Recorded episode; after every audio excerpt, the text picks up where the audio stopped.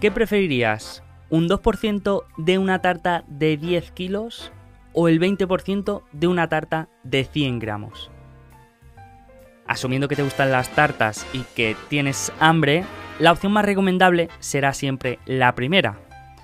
No hace falta sacar una calculadora para ver qué es la porción más grande.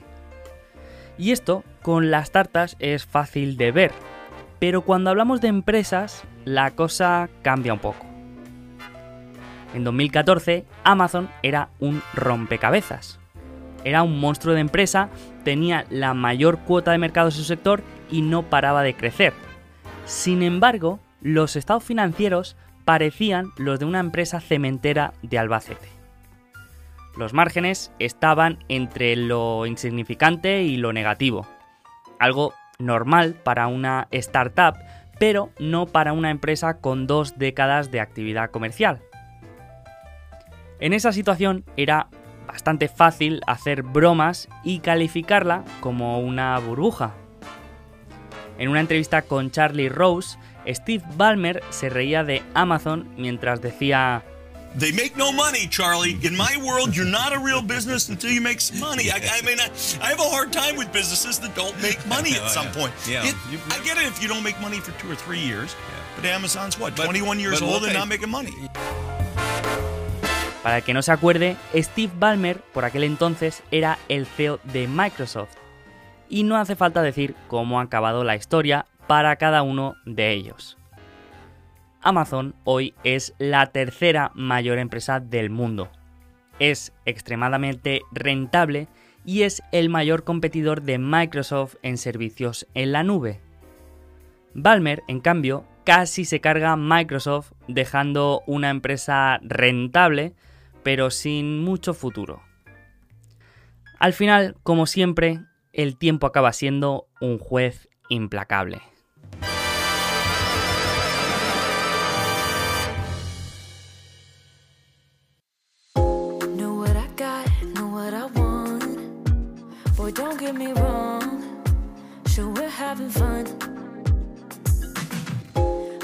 Y de rentabilidad y de todo lo que tiene que ver con estados financieros, hablamos en este episodio número 19.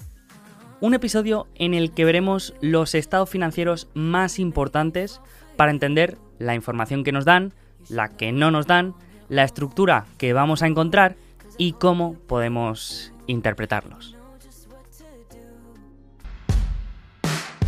There's a company behind every stock. The company does well, the stock does well. and you buy a group of them, you basically don't lose money. Muy buenas a todos y bienvenidos a este cuarto episodio de este bloque de análisis y valoración de empresas en el que vamos a hablar de los estados financieros.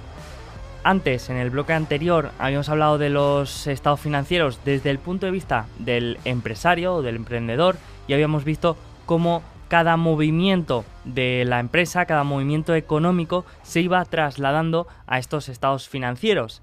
Pero ahora vamos a verlos desde el punto de vista del inversor. Vamos a ver qué nos dice cada uno de estos estados financieros, cómo están estructurados y cómo podemos interpretarlos. Y para ello vamos a seguir el caso de Facebook o vamos a seguir eh, los informes y los estados financieros de Facebook para tenerlos como ejemplo. Pero antes vamos a hablar de dónde podemos encontrar toda esta información, dónde podemos encontrar los estados financieros. Para conseguir toda esta información, la primera fuente y en la que vamos a encontrar la información más completa es en la página de relación con inversores de la propia empresa. Allí tenemos que localizar una opción llamada información financiera, financials o resultados. Y allí podremos encontrar y localizar toda esta información, normalmente ordenada de manera cronológica y separada por informes trimestrales y anuales. En Estados Unidos, los informes anuales se registran en un documento con el código 10K y los trimestrales con el código 10Q. Otra opción son herramientas como Ticker o Coifin que nos permiten tener un acceso rápido a esta información y en un par de clics ver la información financiera de cualquier empresa. Y por último, para hacer un seguimiento de los resultados trimestrales y el acceso a las reuniones de los directivos, QuarterUp es otra muy buena opción. Las herramientas estilo Ticker o Coifin o cualquiera de las que hay parecidas son realmente útiles y para tener una imagen rápida de la situación y de los resultados de una empresa, pues es realmente fácil porque en dos clics ya podemos ver toda esta información, ¿no? Pero si queremos hacer un buen análisis en profundidad de una empresa, lo recomendable es ir a su página de inversores y buscar la información en los documentos oficiales, ya que ahí va a ser donde más menos probable hay que haya eh, que existan errores, ¿no? Eh, al final todas estas herramientas beben de una base de datos en la que puede haber errores, ¿no? Por lo tanto, en el documento oficial siempre es donde menos errores eh, van a haber y aparte vamos a tener información adicional como notas al pie de página o desgloses de alguna partida que, que, nos van a ayudar a entender mejor cualquier partida y cualquier información que podamos encontrar en este informe. Por lo tanto, una vez ya, sabemos dónde podemos encontrar toda esta información, ya podemos pasar al primero de los estados financieros, que es la cuenta de resultados. La cuenta de resultados, que también se conoce como la cuenta de pérdidas y ganancias, es el informe que nos va a decir, por una parte, todo lo que ha ganado la empresa y por otra parte, todo lo que ha gastado durante un periodo de tiempo para llegar al beneficio neto y para ello vamos a seguir un proceso multipasos en el que vamos a llegar a cuatro resultados. En primer lugar, al margen bruto, después al beneficio operativo o EBIT, después al beneficio antes de impuestos y por último al beneficio neto. La primera partida aquí siempre va a ser la misma, van a ser los ingresos, que los podemos encontrar más o menos desglosados, y a partir de aquí se irán restando todos los gastos que tenemos hasta llegar al beneficio neto. Siguiendo este proceso, se van a ir restando todos los costes desde los más directos a los más indirectos o los menos relacionados con la actividad operativa de la empresa. En primer lugar, se restarán los gastos variables, que podríamos llamar, que son los costes en los que ha incurrido la empresa para poder generar sus ingresos. A partir de ahí obtendríamos el margen bruto, que en este caso Facebook no lo desglosa o no lo pone aquí, y aquí un margen bruto alto podría ser un indicio de ventaja competitiva, ya que si la empresa tuviera más competencia, tendría que vender a un precio más bajo, reduciendo así este margen operativo. A partir de ahí restaríamos todos los gastos operativos en los que encontraríamos todos aquellos costes que no están relacionados con los ingresos, digamos, de manera directa. Por ejemplo, el pago de la luz de nuestra oficina sería un coste operativo, ya que vendamos cero o vendamos un millón, ese coste siempre va a ser el mismo, al menos a corto plazo. Por lo tanto, aquí encontramos la partida de investigación y desarrollo, marketing y ventas y costes de administración en los que también se incluyen otros costes operativos. Una vez restamos todos estos costes que podríamos llamar indirectos, llegamos al beneficio operativo, lo que en inglés se conoce como EBIT, de las siglas beneficios antes de intereses e impuestos. Aquí es importante entender si estos costes operativos crecen de manera proporcional a los ingresos a lo largo del tiempo. Si por ejemplo vemos que año tras año la empresa tiene un crecimiento de ingresos del 20% y los costes operativos solamente crecen un 5%, podemos decir que la empresa tiene apalancamiento operativo y que por lo tanto, conforme vaya creciendo, va a ir aumentando su rentabilidad. Otra cosa que tenemos que mirar con lupa son los costes de investigación y desarrollo, que en muchas empresas esta partida consiste en inversiones que se podrían amortizar a lo largo del tiempo, se podrían diferir, pero que prefieren desgravarlas mediante coste, un coste operativo, para ser más eficientes fiscalmente. Para ello podemos buscar esta partida en las notas del informe y ver en qué consiste este gasto. En el caso de Facebook nos indica que esta partida consiste principalmente en todos los sueldos, compensaciones y costes relacionados con el desarrollo de nuevos productos y mejora de actuales. Por lo tanto, ahora solamente queda restar a este beneficio operativo los intereses que hayamos pagado durante ese periodo y los impuestos que pague la empresa. Ahí llegamos al beneficio neto final, que también se suele representar en beneficio neto por acción. Una vez ya tenemos la cuenta de resultados, podemos mirar algunos ratios y algunas métricas para poder sacar conclusiones. En este caso encontraremos métricas de eficiencia. Encontramos, por ejemplo, el margen bruto, el margen EBITDA, el margen operativo o el margen neto. Todos estos ratios los encontraremos dividiendo la cifra del margen que buscamos entre la cifra del total de ventas. Y nos va a dar información acerca de la eficiencia de la empresa, de su calidad y de su poder de fijación de precios. Si una empresa tiene ventajas competitivas, se tiene que reflejar en unos altos márgenes sostenidos durante largos periodos de tiempo. Vamos a pasar ahora al balance de situación. La principal diferencia respecto a la cuenta de resultados es que el balance no nos da el resultado de un periodo de tiempo, sino que nos da una imagen de la situación de la empresa en un punto del tiempo determinado. Es decir, no nos dice lo que se ha movido ni qué ha pasado durante ese trimestre o ese año, sino que nos dice la situación de la contabilidad de la empresa en un punto del tiempo. Esto se suele definir como una fotografía de la empresa. En esta fotografía encontraremos tres secciones diferenciadas. Por una parte los activos, que es todo aquello que posee la empresa, por otra parte el pasivo, que es todo aquello que debe la empresa, y por último los fondos propios, el patrimonio neto o el equity, que es el valor contable de los accionistas. Estas tres secciones responden a la ecuación básica del balance. Esta ecuación define que el valor de los activos de un balance siempre serán iguales a los pasivos más los fondos propios. Por lo tanto, también podríamos decir que los fondos propios serían el valor que se llevarían los accionistas en el caso de que la empresa vendiera todos sus activos y pagará todas sus deudas. La sección del activo la encontraremos dividida en dos partes y suele estar organizada de mayor a menor liquidez. La primera parte sería la de los activos corrientes. Aquí encontraríamos partidas como la caja que tiene la empresa, los activos financieros, las cuentas a cobrar y cualquier otro derecho financiero. En esta sección tendríamos todas las cuentas que suelen estar en el balance durante periodos de menos de un año. En segundo lugar, tendríamos los activos no corrientes.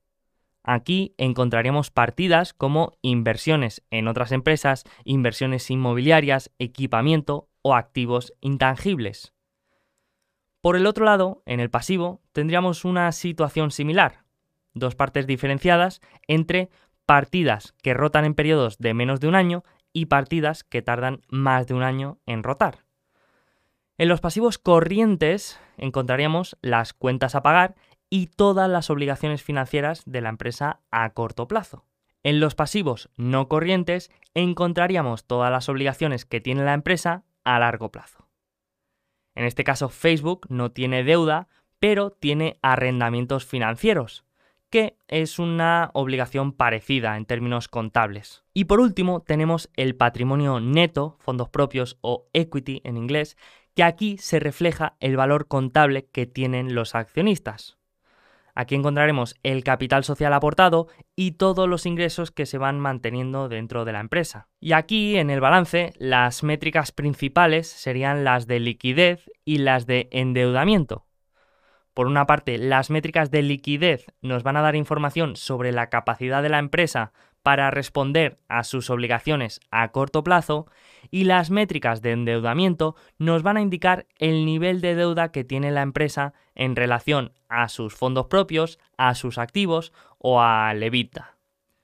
Cuanto mayor es el apalancamiento de una empresa, más riesgo financiero va a tener.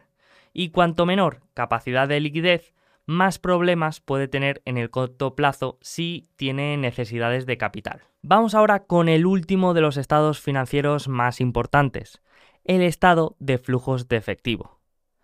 Aquí vamos a encontrar los movimientos de efectivo que se han dado en la empresa durante un periodo de tiempo determinado. Es decir, la cantidad de dinero que ha entrado y que ha salido de nuestra caja.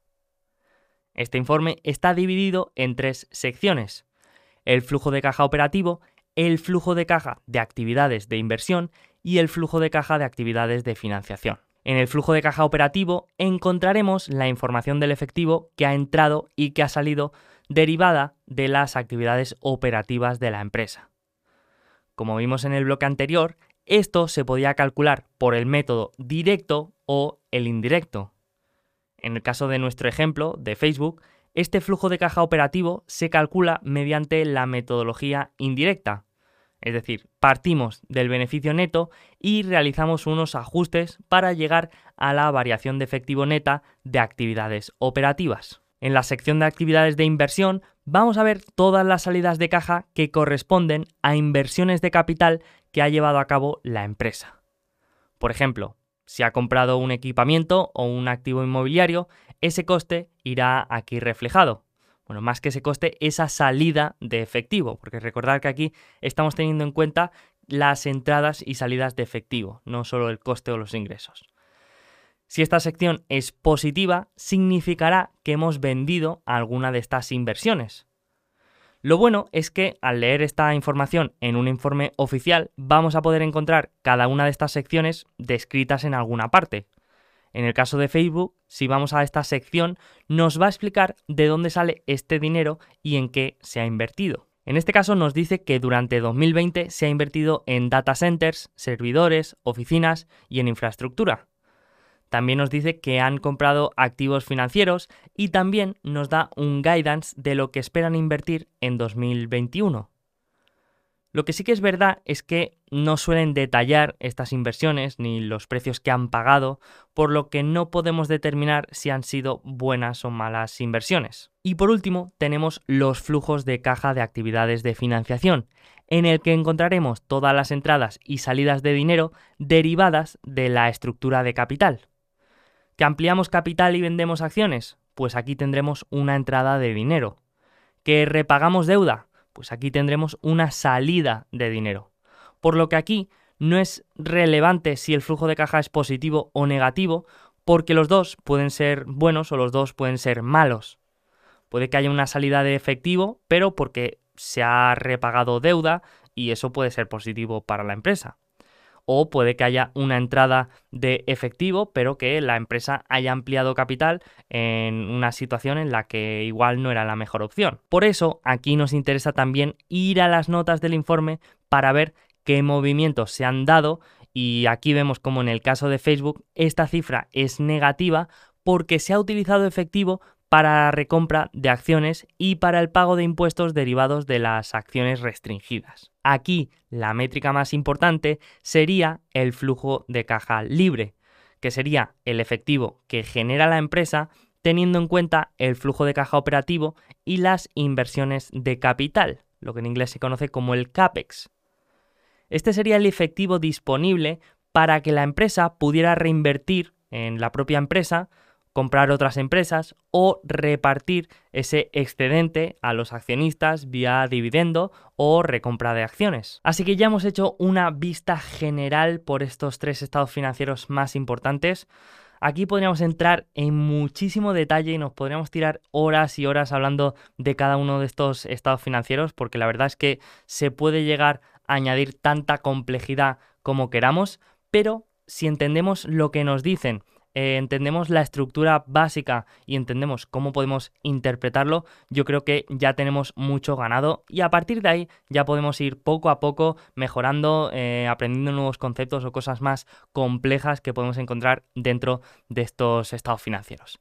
Así que lo dejamos aquí y seguimos mañana con la última parte de este bloque en la que hablaremos de metodologías de valoración. Seguimos.